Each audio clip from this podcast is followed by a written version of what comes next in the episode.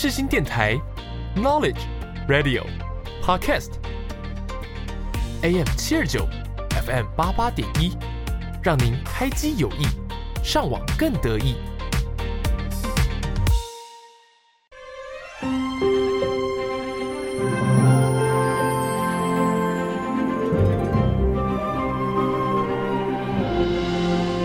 欢迎来到元宝的戏法空间，我是元宝。正片即将开始，请把自己切换成勿扰模式。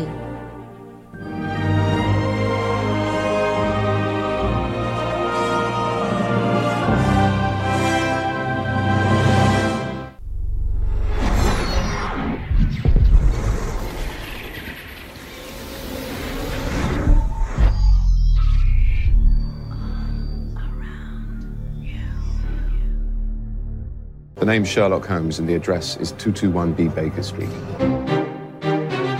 各位听众，大家好，这里是元宝的戏法空间，每周四上午十点零五分在世新广播电台首播，首播后也可以在世新广播电台官网、SoundOn、Apple Podcast、Spotify 收听本节目。请关注节目的 Facebook 和 Instagram，了解重播时段和相关资讯。欢迎热爱看电影、爱追剧、爱听音乐的你，和元宝一起听戏、赏剧、学知识、学法律。你知不知道什么是当当当当当当？什么当当当？当当当当当当当，就是当当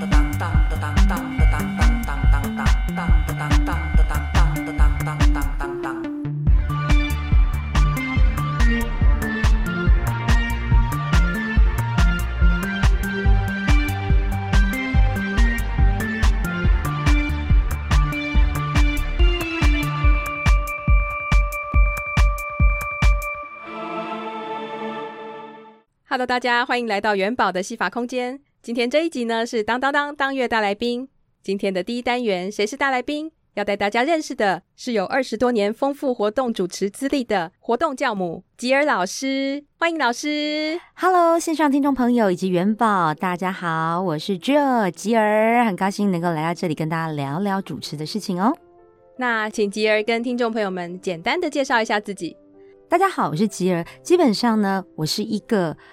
从小其实很自闭，可是呢，知道自己体内有很多想要秀的那种 DNA，于是后来因缘际会，透过自我去训练口说，然后就开始呃有了这个救国团的经验，然后开始当活动主持人。那么踏上这条路以后，一直到现在就已经进行了二十四年，所以我是到目前为止还是线上啊有在 ING 主持当中的。活动主持人，所以因为资历比较深，很多的活动主持人都是我的学生，因此他们才给我一个封号，叫做老师的老师就叫做教母，所以活动主持教母 Jill。那这并不代表我的年纪很大哦，是经历比较丰富而已。那吉儿是呃传播相关科系毕业的吗？这个问题问得太好了，我是图书管理系毕业的学生，是不是很难连结哦？其实我觉得啊，呃，我们常说人生的每一步呢，其实因为宇宙不会犯错，所以每一步的发生都有助于我。呃，要不是因为一个这么奔腾的 DNA，然后念了图书管理系，才察觉到，天哪，我真的太被束缚了，我应该要找一个窗哦，应该要帮自己的生命开扇窗，所以在。在大学的时候，我觉得很有趣的是，那时候有一个实习的机会。那我深深觉得，口说表达如果要能够被听见的话，除了那时候已经在救国团的训练之外，可能还要加入戏剧的元素。嗯。所以那时候在实习的时候，我就自己打电话去果头剧团，跟他们说：“请问有没有实习的机会？” 因为我想更靠近戏剧。哦。那果然在戏剧的领域里也增强了，或者是孕育了我更深层的主持的一个养分。嗯。后来吉儿还有再回到学校，再继续进修相关的一些课程吗？当然，因为这个我永远不会忘记当年的那个 秋天的夜晚，就是呃，图书管理系毕业之后工作了三年，因为我知道我很有创意，我适合做活动企划，于是我就进了很多的呃有一些公司的活动企划。然后其实有一天下班以后走在路上就觉得，天呐，这样子的人生太无趣了，因为我不知道这样子的人生从今天到我生命最后一天，它到底有什么差别。所以那时候我就告诉我自己说，我觉得该念书了。知识就是力量。我常说一句话，就 “knowledge is power”。对我来讲，它是非常受用。于是，呃，刚刚有跟元宝去分享，基本上在那一天，我做了这个决定以后，嗯、哼我隔天就跑进了大传所最有名的补习班嘛，大家都知道哈。然后我就去问了所有的课程，问完以后，再隔天我就去全额缴清补习费。然后那个时候是秋天哦，但是我们都知道传研所考试是隔年年初过后马上就要考的，对，对不对？嗯、所以意味着我从一个门外汉，我只有半年的时间可以念。嗯、然后我全额缴清的再隔天，我就回公司去提出辞呈。那么那半年我就从无到有的去全心投入大船这个领域的所有应考的科目。嗯，然后最有趣的是，我是最后一名考进淡江传播研究所的。嗯，那那一年的状况是我考了很多的传研所。包括世新，可是那个呃，就是考试，因为不是太理想，所以基本上如果淡江大传我进不去的话，我会没有学校可以念。我非常感恩老天爷给我这个机会，我就以最后一名进了淡江的大众传播所，主修口语表达跟电影分析。可是我想跟大家分享，我却是淡江大传所当年第一名毕业走出那个校门的。嗯，所以我是觉得，不管你起步点。是什么时候？我觉得《牧羊少年奇幻之旅》讲了一句话，他说：“人生的每个阶段，他绝对都拥有实现梦想的能力。”所以，念书对我来讲一直是一个策略的安排，就是你如何半年从一个门外汉考上一个专科，你如何最后一名考进去，但是你是第一名毕业出来，这都需要策略的。那当时的大众传播所里面的课程，有你喜欢或者是感兴趣的吗？超喜欢！我要告诉大家，我觉得在我会鼓励很多的年轻朋友都去知道自己喜欢什么。那不要为了念书而念书。当年我是工作三年再考回去，我太知道知识对我的重要，所以我进去的每分每秒我都好享受。嗯，所以我即便是在念补习班准备传研所的过程，我就已经很享受，包括大众传播理论，就传理嘛，传播理论嘛，社会学嘛。后来还有学研究方法嘛，然后新闻学，然后其实，在传播所里面，我还有一个科目。影响我也挺深的，叫做直性研究，就是文化研究。它让我看到了不同的世界跟空间。传理人人会念，可是像文化研究这件事，它就钻得更深了。嗯、你能不能去体察到文字或语言背后它真正的含义是什么？嗯、然后社会学那时候也影响我很深，它种下了我一个种子，叫做见树又见林。我们在看一个集体的现象的时候，不要只看一个集体的状况。有时候我们常说一个人的故事叫故事，可是一群人的故事。就是一个事件了。大船的所有学历都影响我，而且我要跟很多线上的朋友分享，因为我边工作边念书，我是日间班哦，我不是那个在职专班的，嗯、哼就是一边主持一边念书，所以我拖了四年才写完研究那论文，然后最后一秒滚出这个学校，因为四年不能再那个时限不能再增加了嘛。嗯、哼可是那四年奠定了我之后十几年的工作生涯，我最呃深刻而且最深层的一些。传播相关的能力，所以我后来其实是自己是一个活动公司的负责人。嗯，我的所有的企划提案都是因为在念传研所的时候种下的种子。嗯，我开始知道要透过核心去跟一个公司去沟通你的企划的底蕴。核心这两个字是我在传研所学到最多的，因为我们要爬，我们常叫爬书，爬书嘛，你要爬书很多表层现象里面最深层的一个核心议题，所以核心这两个字真的帮助我非常多，在未来甚至现在的整个工作领域里面，我都深受其惠非常深。那不管是在大学或者是在研究所的部分，有没有哪一位老师的课程曾经就是让你觉得感触良多，或者是说对于你现在的工作，你觉得说影响深远的呢？我们淡江大船有一个这个至尊宝 的老师，他已经退休了，他也是我当年、嗯、哼呃第一阶段这个论文的指导教授，他叫赵雅丽老师，嗯、然后他后来也曾经是公共电视的董事长。对，那他后来除了是我们传播所的老师，他更曾经担任过我们丹江大学文学院的院长。为什么我会特别提到雅丽老师？雅丽老师其实那时候虽然是教我们传播理论的，但我觉得他花更多时间在告诉我们心理咨商疗愈这一块。嗯，这是他个人的特质。可是这个特质却深深影响了我。那现在我除了有活动公司以外，其实说坦白，在这十年，就是我人生下半场这十年，开始进来了一股很更深刻的力量，就是身心灵的疗愈、服务跟教学。那我觉得这个是在传播所，雅丽老师为我们奠定下一个温暖的种子。因为我觉得传播，他曾经告诉我们，他说：“你们觉得传播是什么？就是无所不传。”所有艰涩的一些概念，或者是说不是太懂、太亲民的东西，到我们这边都要有办法转译，转换一个语言翻译出去。所以，even 我现在在做身心灵的服务，你知道很多朋友他们会用一些很玄妙的词汇，然后去操作。不好意思，我讲操作是因为。它会造成一种精英主义，嗯，好像哎，这个领域只有我懂哦，嗯、我讲这个词儿你不懂了吧？可是我认为身心灵其实是一个很核心，我没有讲到核心，核心的关键密码。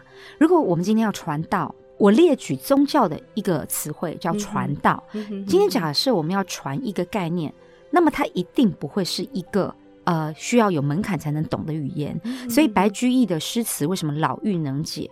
为什么一首诗、一个文学作品最好是雅俗共赏？这就是传播所给我最大的一个训练。就是再怎么不容易懂的东西，或者说很零碎的东西，我都能够在瞬间把它拼凑起来，又提取核心意义，然后呢，我们就化繁为简，直接把精髓分享出来就可以。嗯，吉儿刚有说，在淡江大学的时期是念图书管理相关的嘛？那那个时候就有参加这个活动主持的经历吗？我觉得我们现在讲一个故事好了。嗯哼，小时候我说我很自闭，对不对？嗯哼，因为我哥哥姐姐比我还会讲话，你就知道我们那个家庭。哦，然后那个时候我找不到自己，嗯、我知道我体内有个奔腾的血液，可是我不知道怎么发挥，嗯、所以我最常做的就是躲在桌子底下，等开饭的时候妈妈到处找我。当我被妈妈找到，我就觉得我有存在感。这是一个很悲伤的故事。我的家庭很幸福，嗯、也有一定的经济能力。嗯、可是我是一个早熟灵魂，我不被了解。后来国中的时候发生了一件事情，彻底改变了我的命运。嗯、就是我好喜欢一个男生，我几乎也觉得他喜欢我。有一天，我的姐妹掏拿了一张纸给我，那个男生写情书给我的姐妹。哦，因为我姐妹不知道我的内心戏，她不知道我喜欢这个男生。嗯、我到现在都记得那天是。微凉的天气，站在三楼的教室的走廊外，我拿着那张纸，我都觉得今天如果我手一松，我的心一定跟这张纸一样，就跌落到一楼，摔得很粉碎。那天晚上，我必须跟大家讲，我我甚至有结束自己生命的念头都有，因为太不喜欢自己了。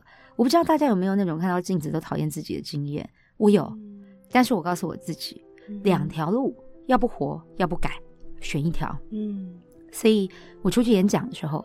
我的题目叫做“说出人生一条路”，我不知道大家是怎么样去面对自己的人生，但我的人生路都是我自己创造出来的，特别是用我的口说去翻转。所以那个时候我就拿了一本本子，啊、呃，什么叫有文必录？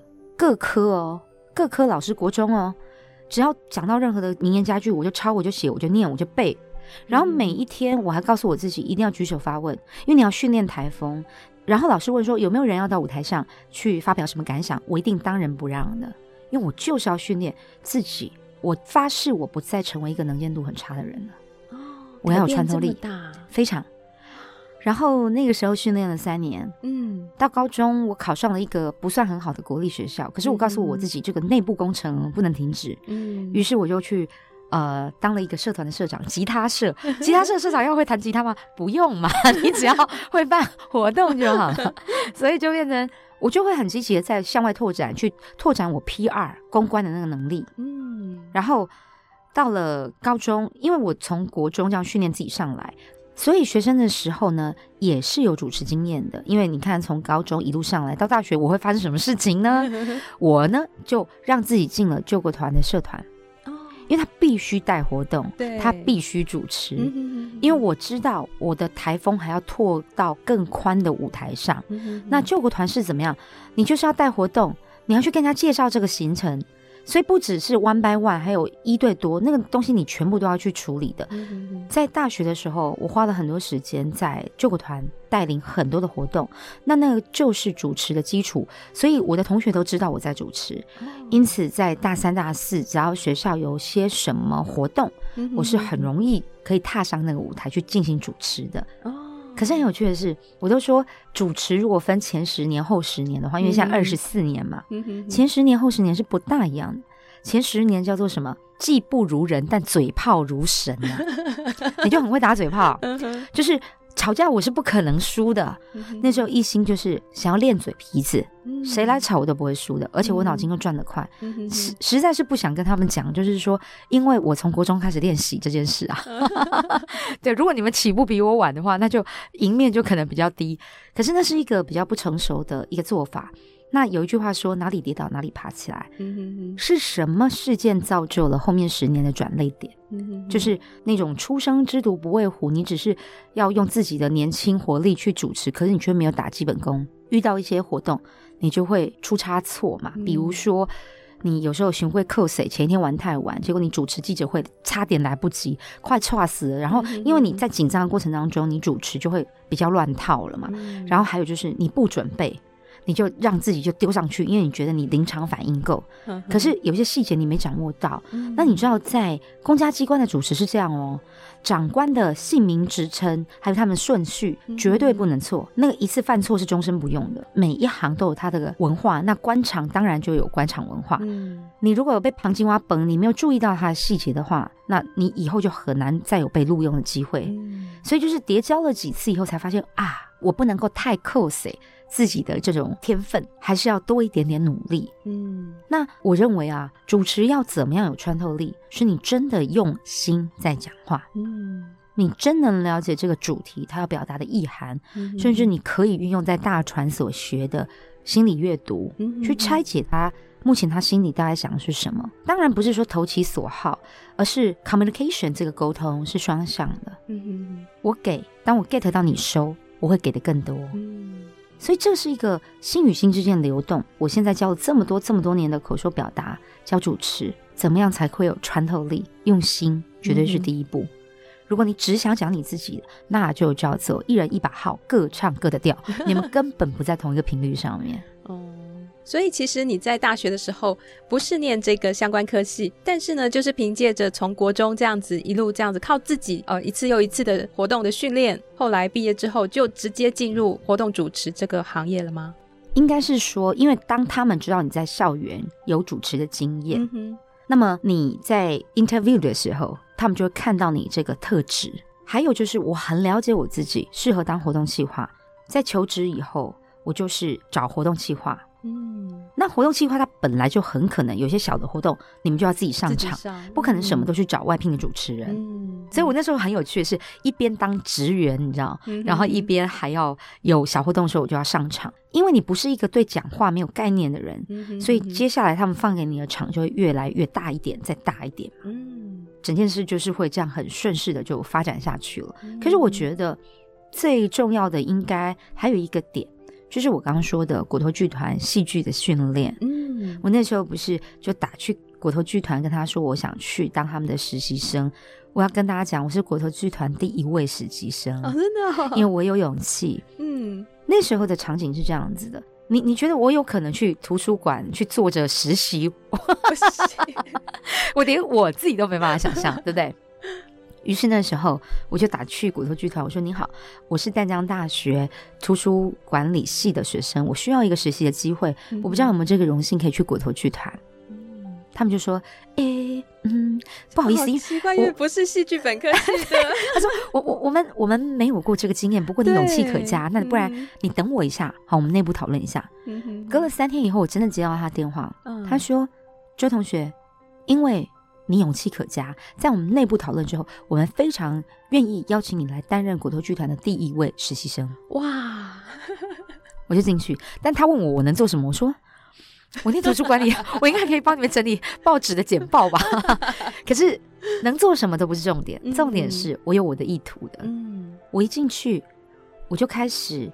跟制作，因为我们是行政助理，我们一定要跟着大型制作，嗯、我就跟了两三档他的全省巡回的大型制作，嗯、然后我就去当行政助理。嗯、可是你就可以看到排练啊，还有整个后台的状况。然后接着当戏剧研习营有助教缺的时候，我一定就举手，我就卡进去。那助教通常也要扮演某一个角色嘛，因为要演戏嘛。嗯、后来你的一点点的那个演戏天分就被看见，像那个时候他们有一个小剧团，就是比较像是儿童剧的，嗯、我就真的去里面嘎了一脚。后来是真的觉得，嗯，戏剧你接触了两三年，你也觉得我好像不是喜欢演戏，我只是想喜欢看戏的人。嗯、所以我后来那个时候就还是跳出来，回到一般的这个业界去找活动企划。那回顾学生时期啊，有没有自己很喜欢，或者是对自己有特殊意义的一首歌，可以推荐给听众朋友们呢？我那时候啊，想了很久，嗯哼哼，因为毕竟我 毕业已经很久了，这样是不是暴露年龄？可是学生时代实在是青春如洗，嗯、好珍惜在校园里的时光。那我那时候就跟元宝分享了一首，我觉得有一首歌不错，叫做《窗外有蓝天》。原因是我那时候大学已经在带团了嘛。嗯、那我不知道为什么那个时候在带团的时候，最后要送这个客人离开前，我们就要离情依依一段嘛。嗯、那那时候我都会就是拿吉他唱这首歌给他们听。嗯、不知道为什么，就是想告诉他们说，我觉得不管我们人生在什么阶段。只要你愿意打开窗，一定会有蓝天，你一定看得见蓝天。不管我们年纪多大，都要莫忘初衷，因为青春不老，我们永远不散。那我们现在就来听听这首由齐豫所演唱的《窗外有蓝天》。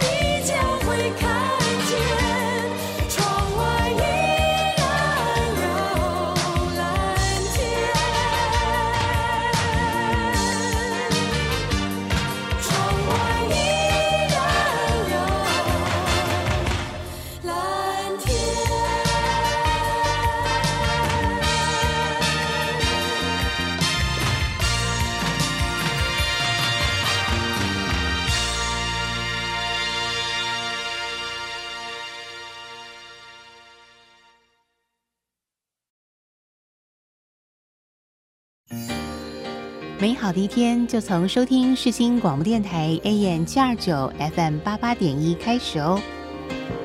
广播世界魅力无限，世新电台带你体验。您现在收听的是世新广播电台。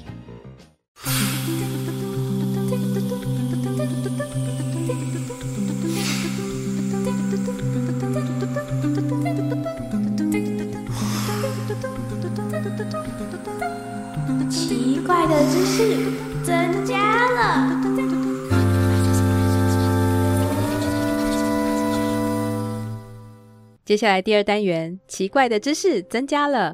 我想请问吉儿啊，还记得你的第一份主持工作吗？是什么样子的活动呢？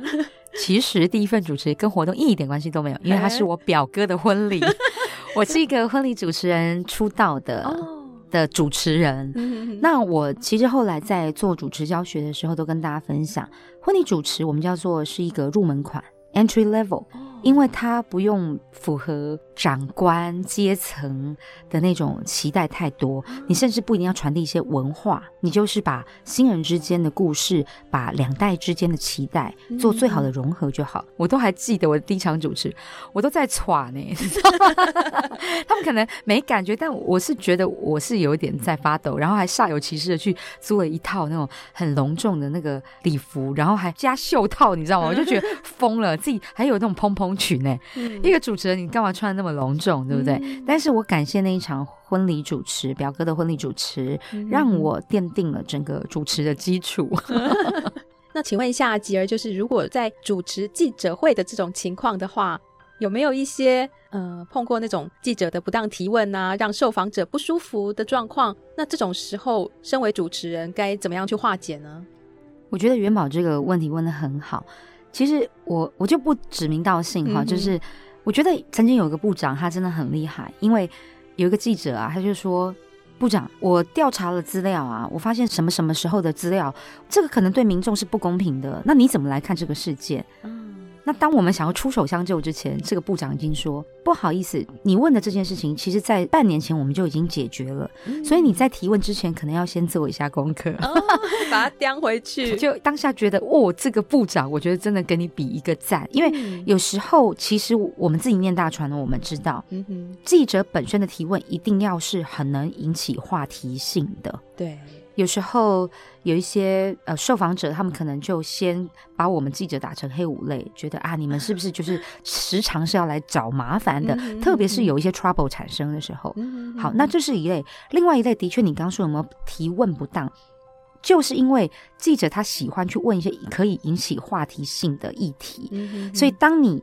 做一个主持人，你 sense 到这个问题，你不能直接拒绝他哦，因为毕竟我不是主办单位。嗯、可是我会怎么做？我就是说，如果我已经知道主办单位不想正面冲突这样的一个议题的时候，我就会说。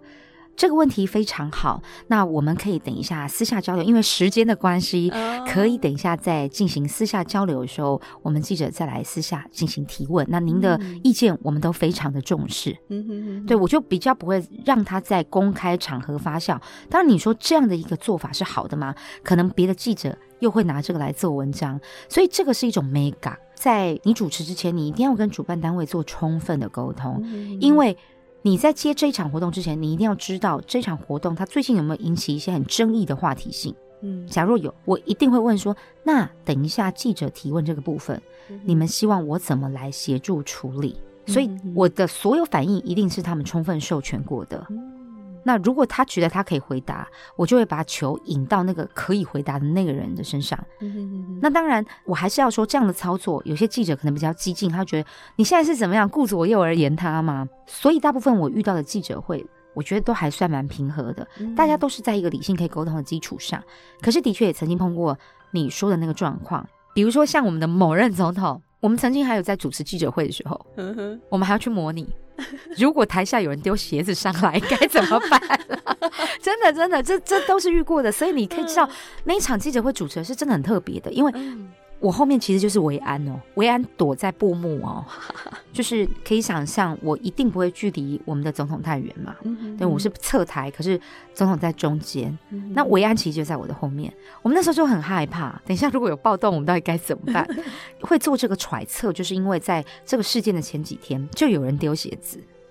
对，所以我们就要去做那个沙盘推演。嗯、我觉得一个好的记者会活动，他为什么总是可以屏蔽掉一些突发的状况？嗯、因为我们都会先设想这个突发状况的 Plan A、B、C，嗯，这个都是必须被沙盘推演的。所以我自己是活动公司的负责人，我更清楚知道我们在做一个活动，都希望它有百分之九十的完整度。为什么我不讲百分之百？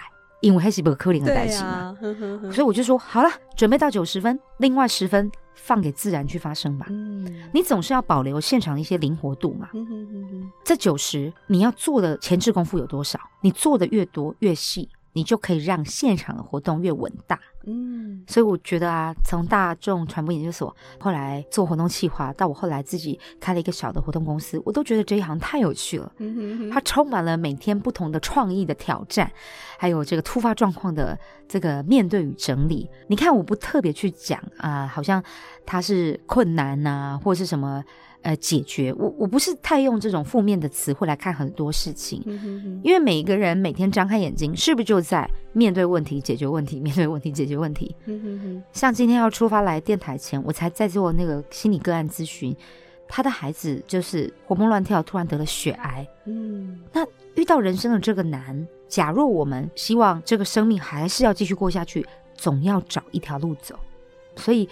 我就是觉得每天不管是身心灵的服务咨询，或者是说活动创意企划，我都觉得每天太好玩了，这人 生太有趣了。那我们刚刚有讲到，就是现场活动主持过程啊，这个临场反应是很重要的。有没有曾经靠着这个临场反应啊，hold 住整个惊险的场面，或者是说，甚至是救了一场访问的这样子的特殊经历？其实这个有很多经验，你如何化危机为转机？嗯、我常常在教主持的时候，我都说，为什么现在我可以做到？公关公司跟我 booking 时间是 booking 一年的，他把他一年的活动全部跟我敲下来。嗯，原因是因为我具有不可取代性。什么叫不可取代性？就是什么求给你，你都接得住。举凡我们最常说，常常该放 PPT 的时候，他机器就是坏掉了。我常说哈，那个活动主持是你一开麦你就停不了的。对，所以我们最常就是一开麦，哎、欸，那个部长他还要十分钟才能到喽。可是你已经开麦了，你怎么办？你要自己想办法解决。旁边的承办单位他 maybe 会给你一些建议，但是那个局那个球是控在你的手上，所以那个时候我就必须要去做一件事，叫不着痕迹。刚入门的主持人可能就会直白讲啊，那我们现在等待部长期间，这句话其实基本上是不太能这样讲的。你处理也有高段的层次的差别嘛？那那个时候我就会开始再去强化我们活动的意涵，然后还有就是去做有奖问答，让场子先热起来。哦，那通常我这么做都可以撑到那个时间来。然后印象比较深刻的就是我们最常遇到的是那个机器坏掉的部分嘛。那你机器坏掉的部分，我最常会做一件事情，就是各位，这个呢是我们刻意安排的桥段。我们是故意彩排的，就是因为觉得刚刚大家投入的那个力道不够，掌声不够热烈，所以我们特地要让大家聚精会神啊，然后就来，所以我们再来试一下，你信不信？当掌声出来，我们就可以反败为胜啊，所有事情就会开始很顺畅的，因为就这是我们跟大家互动的桥段嘛。那我废话一定要讲多一点，因为我讲的所有废话都是为了给工作人员争取抢救的时间，像我们在主持那个以前。有一个部会的活动，它是三二一，你知道吗？那个箱子应该要升一个东西上来，它是升了，但它胖就掉下去了。众目睽睽之下，那是一个蛮大型的活动，它就是掉下去了。对，然后后来我必须要先讲话，这个时候主持人无论如何一定要先讲话，嗯，把大家的注意焦点移开，嗯，那我还要一边眼睛去看工作人员，这个道具它是不是可以再起来一次的，还是它就不行了？嗯，那那一次。是不行的，你看到就那么几秒，一分钟之内你要做这么多的判断，对不对？但是那个场你还必须要继续讲话。那还好，就是长官手上他们还有一把火炬那个道具，我就说了一句话，我就说刚刚呢，这个就是给大家的一个 surprise，、嗯、就是告诉大家，如果精彩的东西大家没有把握住的话，哈，就是会很可惜，就会很昙花一现。不过没关系，我们等一下呢，再用希望的火炬啊，把它这个加注这个念力。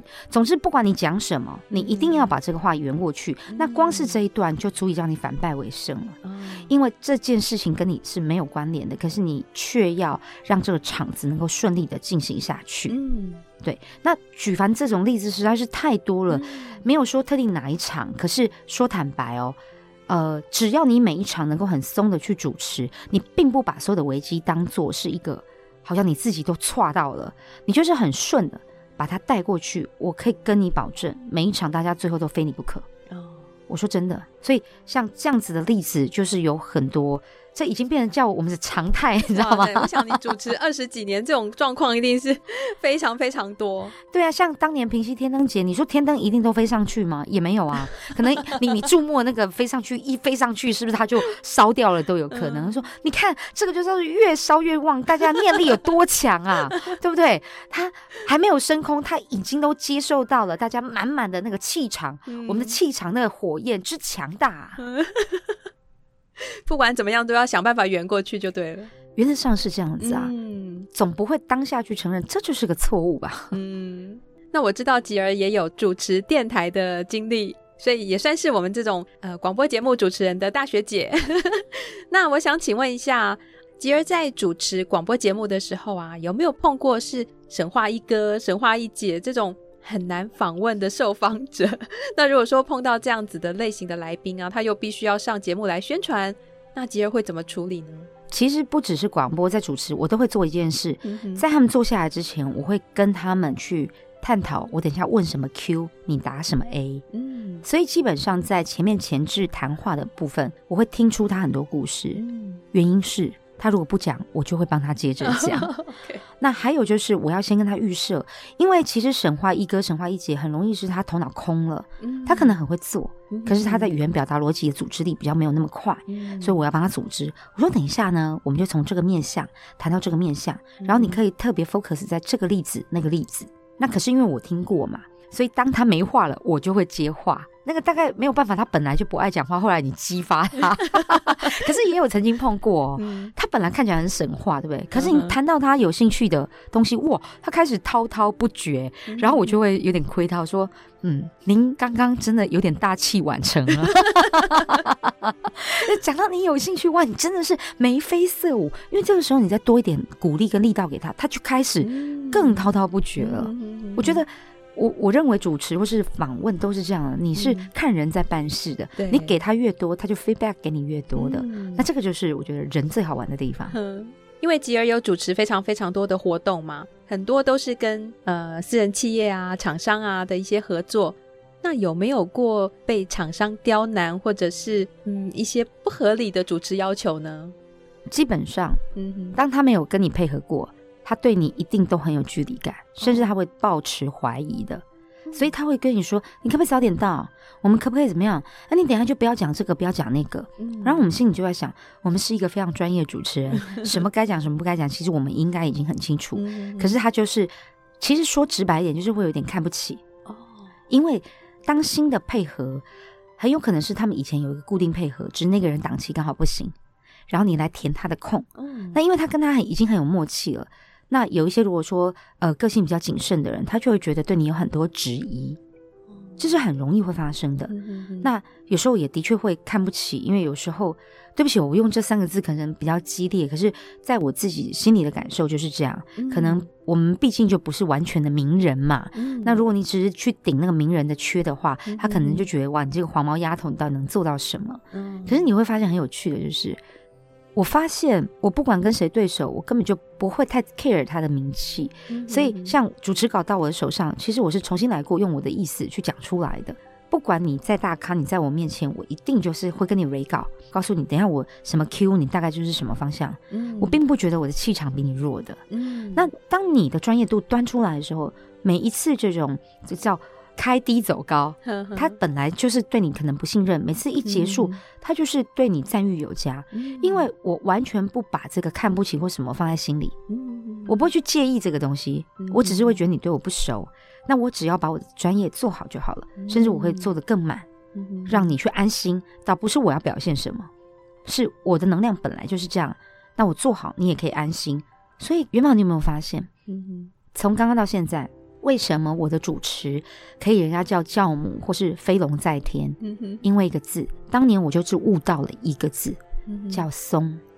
你在面对声音传播工作者，主持也好，广播也好，你一不松，你的声音跟肢体完全出卖了你，你的脑子也会打结。在思考很多语言的逻辑结构的时候，你会打结。可是你知道，做广播主持人或是做活动主持人，你的结构跟逻辑要多清楚啊！要非常清楚，这个是本，我们叫本固帮你，本固好了以后，你才有余力去处理弹性或临场反应或随机应变。嗯，你要很清楚知道今天的第一步、第二步、第三步，就整个活动的调性，哪些东西就是要先走，这些东西你要很清楚，才有余力去处理弹性的部分。所以松很重要，任何时间你都必须临危不乱。因为没有人会救你，嗯，你再怎么乱，这个舞台的一方天地里也还只有你自己而已，哦，你只能自救 够松才会有空间去做一些松紧之间的调度，是吗？是非常好的一个注解。嗯哼，那吉尔主持过这么多不同类型的活动，你觉得有没有一首歌可以代表你对于这份主持工作的想法或心得呢？如果要讲到想法或心得，我时常在我脑海里都会浮现一首歌曲，叫做《掌声响起》。哦，对，这首歌或许它有一些年代感，但我真的觉得，如果大家细细去品味里面所有的歌词，它真的不折不扣去传递了一个在舞台上握着麦克风，不管你是唱歌或是主持人的兴起。有时候我们是一个人孤独的站在舞台上，可是我们要 hold 的是全场的气氛。这会让我觉得，只要我们能够用心的走入观众的心里。你说的话一定能够滴水穿石，就是我所谓的口语的穿透力，必须要从心出发。那个心是心灵的心，所以在这边，我想要用《掌声响起》这首歌跟大家分享一个舞台主持人啊，工作了目前为止二十四年，他最温暖的心情。那我们就休息一下，来听听这首由凤飞飞所演唱的《掌声响起》。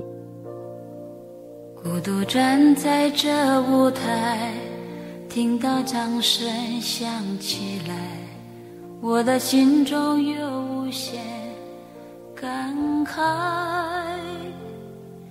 多少青春不在，多少情怀更改，我还拥有你的爱。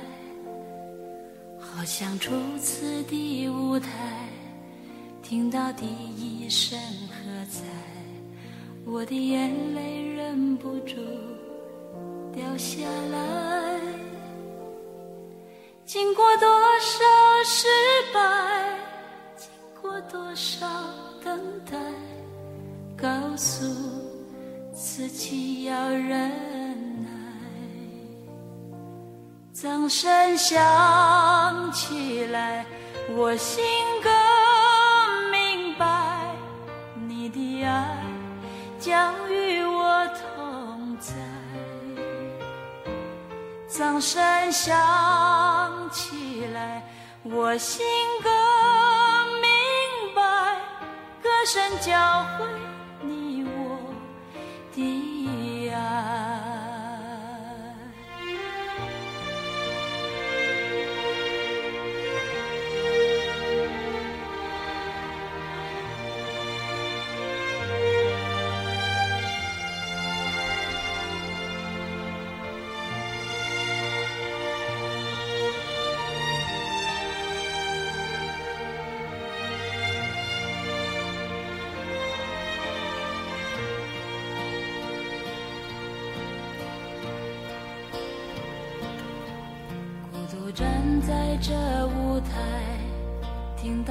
掌声响起来，我的心中有无限感慨。多少青春不在，多少情怀已更改，我还拥有你的爱，好像初次的舞台。听到第一声我的眼泪忍不住掉下来。经过多少失败，经过多少等待，告诉自己要忍耐。掌声响起来，我心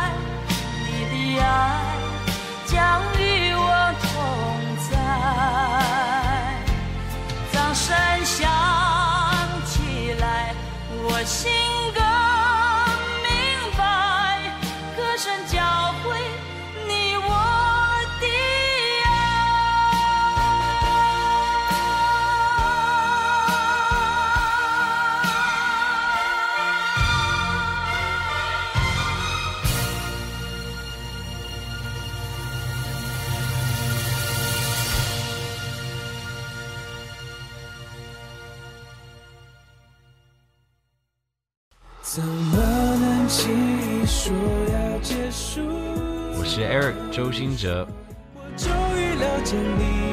广播世界魅力无限，世新电台带你体验。你现在收听的是世新广播电台，AM 七二九，FM 八八点一。如果有一天再遇见你时候，我会微笑点头。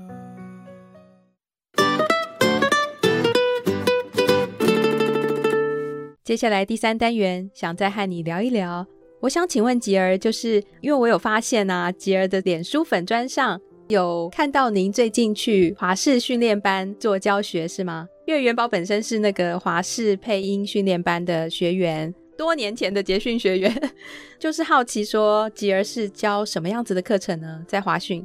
我在华师训练班，我是教活动相关。那华师训练班它的那个活动主持课程很有趣哦，他会连开二十堂，哇，二十堂，这些学生多可爱，而且他们好认真，嗯，他们要学二十个老师不同的课程。哦不同风格的主持方式是吗？对对对对，然后可能这个老师讲婚礼主持，那个老师讲晚会，然后另外一个可能就是讲会议主持，就是在课程单位那边他们会帮我们安排。那我目前是有教晚会主持以及主持的灵机应变，对，就是我们的教授的主题不一定，因为我们都可以教，就每一个我都可以教。可是因为排课的问题，就是会弹性。它的全名应该叫华氏文教训练中心。然后，因为我觉得他们办课非常的用心，嗯、哼。请到的老师哦，都是很多金钟奖的得主的，嗯、可以看到二十个老师的这种主持的教学形态，嗯、我觉得是非常不错的。然后，除了去华视训练班我来教授课程之外，我自己其实一直以来都有在带那个活动主持的课程，或者是口语表达。像我在职训局天母的那个职训中心，我也常常在带那个口语表达的课程。嗯在这边，我可能要跟大家分享一下我的课程很有趣哦。在口说到主持分几个阶段的，第一个阶段叫做认识自我。那认识自我，我会用我身心灵的课程，比如说自我觉察，嗯哼，或者是排卡的课程。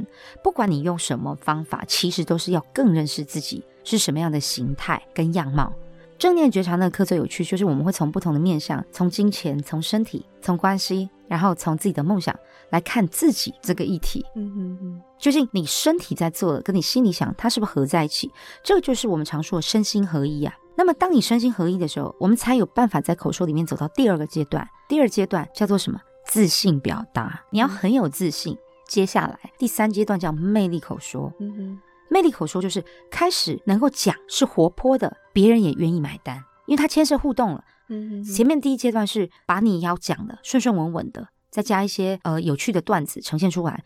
第三阶段魅力口说就是让整个段子是有趣，甚至可以跟别人互动，然后别人也能买单。第四才是什么？活动主持，台语有句话说“几故共啊北好为”，就是你连一句话你都讲不清楚，要怎么去谈到主持的部分？所以对我来讲是循序渐进的。然后另外一个就是分门别类的活动主持。嗯，你是要婚礼，婚礼通常会被独立，因为它还有牵涉到礼俗的引导。哦，所以它是一个专门科，专门科啊。嗯，那其他的活动主持，我可能就会放呃户外型的或会议型的。我会大概用三种类型拼成一堂课。那当然，其实我接最多的是什么？家教课程，家教量身打造。你如果不想要跟其他同学学，告诉我你想要做什么，我就会把身心灵的咨询，因为我要先把你调频好，把你放在有自信的那一段嘛，陪你走到那一段，嗯、然后我再开始起步说，那我们第一阶段先练什么？第二阶段，嗯、那它穿透力当然更强。所以我是两到三个人的小班，三到四个人小班，或是二十个人的大班，三十、个人，或者是说像 one by one 的，我都有在接。嗯、原因是教讲话。不管你教多少人，一定要从帮助他们认识自己开始，嗯，就是照刚刚的那个节奏，一步一步的循序渐进，不是只是口条上面的一些练习而已，要从心开始，从心灵的心开始做一个奠基，让他这个人整体来说是有自信的，他才能够进到下一步。我觉得元宝讲的非常好，这个概念其实就是冰山上跟冰山下的议题。嗯，我可以直接教你冰山上的技巧。啊，你要大声一点，你的肢体要放一点呐、啊，嗯、啊，你要这个这边要讲的柔一点，嗯、这个东西技巧真的太好教了。可是如果你的心态不调整，那可能学完你就是很生硬在操作这些技巧，嗯、它没有办法内化成你的养分。我觉得这是很重要的。每一个主持人为什么，或是每一个人，他都应该活出自己的姿态。嗯那我在吉儿的这个个人自荐里面呢、有看到一项课程，真的是非常的特别，就是，呃，吉儿有在台电教口说表达培训班这堂课。我的好奇点就是说，台电为什么会有这个培训需求呢？嗯，而且他的课程内容啊，居然是要设计成要训练发言人的这个部分，因为他就跳脱了所谓的活动主持嘛。那当初吉儿是怎么样去设计课程内容呢？我觉得元宝这个问题非常好，而且元宝真是一个非常认真的主持人啊，他会把我的这个履历给读通读透，这是一个非常难忘的教学经验。嗯、哼各位想想，台电你会觉得它是一个很活泼的企业吗？并不是耶，因为它是国营企业嘛。啊，所以我们光是这样想就已经得到答案了。嗯哼，就是因为他们都是非常踏实、非常实在的公务员。嗯哼，所以当他们遇到一些灵机应变的时候。比较没有办法在第一时间去掌握到发言的技巧，哦、所以我必须说，台电其实有一些呃负责公关或 marketing 的那些单位的人啊，通常是他们从记者圈请过去。哦成为我们台电的员工的，因为面对媒体讲话这是不一样的事情啊，跟你平常讲话，你要讲的更有智慧，因为你的现在的发言是代表了整个团队嘛。对，所以那一次的训练很有趣，就是他们就把每一个单位，真的那一天，我觉得一定有大概七八十个人，在他们的训练所，然后他们把每一个全省每一个单位有这个潜力可以培养成发言人的同仁全部请到现场。那当然，有些人是有经验的，或是有些人就是已经都在主持一些活动。那那一次的教学为什么好玩？你不只要教他讲话，你还要教他怎么面对媒体讲话。面对媒体，你要回答的是什么？媒体想听的是什么？你又要如何守住自己这个企业的文化？不会特别好像要卑微的去回答些什么，而是很有自信的。又要去教讲话，又要去教媒体的语言，嗯、所以就很有趣。然后这些人有时候又有点害羞，然后他们又真的，我觉得我现在回想他们的那个表情，好有趣，你知道吗？嗯、就是那种哇，目瞪口呆，怎么你们媒体圈怎么这么有趣啊？怎么这么多好玩的事情？嗯、然后那时候我会拉他们的几个人啊上来做即席的练习，嗯、因为我觉得老师讲的再精彩，到时候事情发生，其实都不是我去面对。发言人是这样子的哦，遇有一个发言人要出席的记者会，一定是要同时处理两块东西。嗯、一开始是你去非常准确、清楚的去说明整个事件的来龙去脉；嗯、第二个就是记者的任何球你都要能够接得住，哦、对不对？可是其实你说这很难吗？实在有料的发言人，那该怎么做？你太清楚你的企业文化，你太清楚知道整件事的来龙去脉，你太清楚知道自己的优胜劣败，你如何也不能说是隐恶扬善，不是把你不好的地方盖起来，而是去淡化那个部分，然后去承认、去诚实的面对自己的确有一些疏失，而你们已经想到了什么样的补救办法。我觉得这在面对媒体是会更难能可贵的，因为我那时候就跟发言人说：“各位，你们面对的不是一个人，是一群人，他们的 camera 是对大众发生的。所以你在面对记者的时候，你就要想象你在跟全世界还有全国的大众在发声，那你就会知道你该怎么讲，而不是那种 one by one 的那种流动。所以我觉得这个经验真的是蛮特别、蛮有趣的。那对于想要从事活动主持这行的学生啊，或者是像我们这种一般民众啊，吉尔有没有什么样子的提醒或者是建议呢？首先，还是要回到认识自己。你能不能清楚的知道自己在活动主持上是天才还是地才？地才的话，就鼓励你去找好的老师，帮你用最快的速度去整理什么是活动主持。然后接下来还是要用经验值去磨练。所以呢，建议如果有志走上这条路的朋友们，大量的去跟你的亲朋好友说：“我现在准备走上活动主持人的这条路，请多多的给我机会。”因为再多的学习都不如把自己放到舞台上，实际的去打一场。当你抓到了你这个讲话的感觉以后，它就会自动去流动了。所以这是给大家最好的一个建议。那节目的最后，吉儿有没有很喜欢，或者是觉得说对自己有特别意义的一部电影，想要推荐给大家呢？在这里呢，我想跟大家分享，呃，皮克斯电影它在应该是三年前啊，有推出一部叫做《灵魂急转弯》。嗯，那为什么在这部电影里面我会深受感动？它有一个很深的去带动大家思维的一个点，比如说，大家可以先想想，什么是你生命中的火花呢？Sparkle。我们光是谈火花这个字就很耐人寻味了。在这个电影里面，主角他好不容易，他一生啊，他是一个落魄的音乐家，他一生最大的愿望就是走进了他最期待的那个音乐厅里面，然后去做首席的这个演奏家。结果呢？电影一开始，他的确得到了这个机会，他好开心哦。他走在路上，就走着走，因为太开心，他就掉进了那个水沟盖里头了，然后他就昏迷了。你知道，那昏迷已经几乎是弥留的状况。那后来他的灵魂就跑到了天堂。当然，这个人就觉得天哪，你在跟我开玩笑吗？这是我人生最想要的事情，结果你现在是搞什么啊？所以他就一直很想再重返阳间。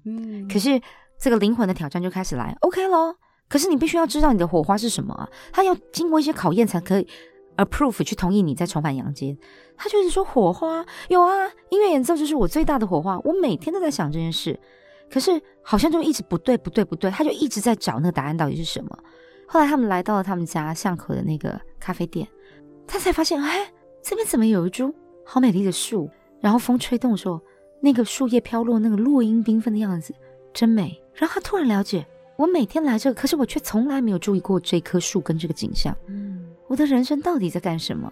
于是他那一刻觉得我懂了人生的意义。我想不回去也没关系了。嗯，可是你知道总是峰回路转嘛，哈、嗯。就当他顿悟的那一刻，他就可以上岸了。嗯，那所以后来剧情是告诉我们说，What is sparkle？什么是火花？就是当你真真实实的活在生命的时时刻刻当下。当下的这个风吹草动，你都能感知，那个就是最美的火花。所以在这边，我想要告诉大家，大众传播要传递的，往往是一个最核心的精神。与其教你如何写作、唱歌、表演，不如教你如何真真实实的跟自己在一起。因为当你跟自己在一起的时候，就会像电影里面有说的那个启动心流的境界。当你投入在自己最喜欢的事情上，你都不知道自己为什么做出这种杰作。因为那一刻不是只有你，还有老天爷的帮忙，所以真真实实的在每一刻去感受人生，我觉得那就是生命存在最本质的意义，也是我学大传一个大传人看到这部电影，我觉得最真实的一个感动。所以在这边分享给所有的听众朋友以及元宝。元宝的节目呢，都会为来宾所推荐的电影做一个简单的总结。那今天呢，我想要把电影总结的部分交给我们广播的大学姐姐儿，为我们做这一集的电影总结。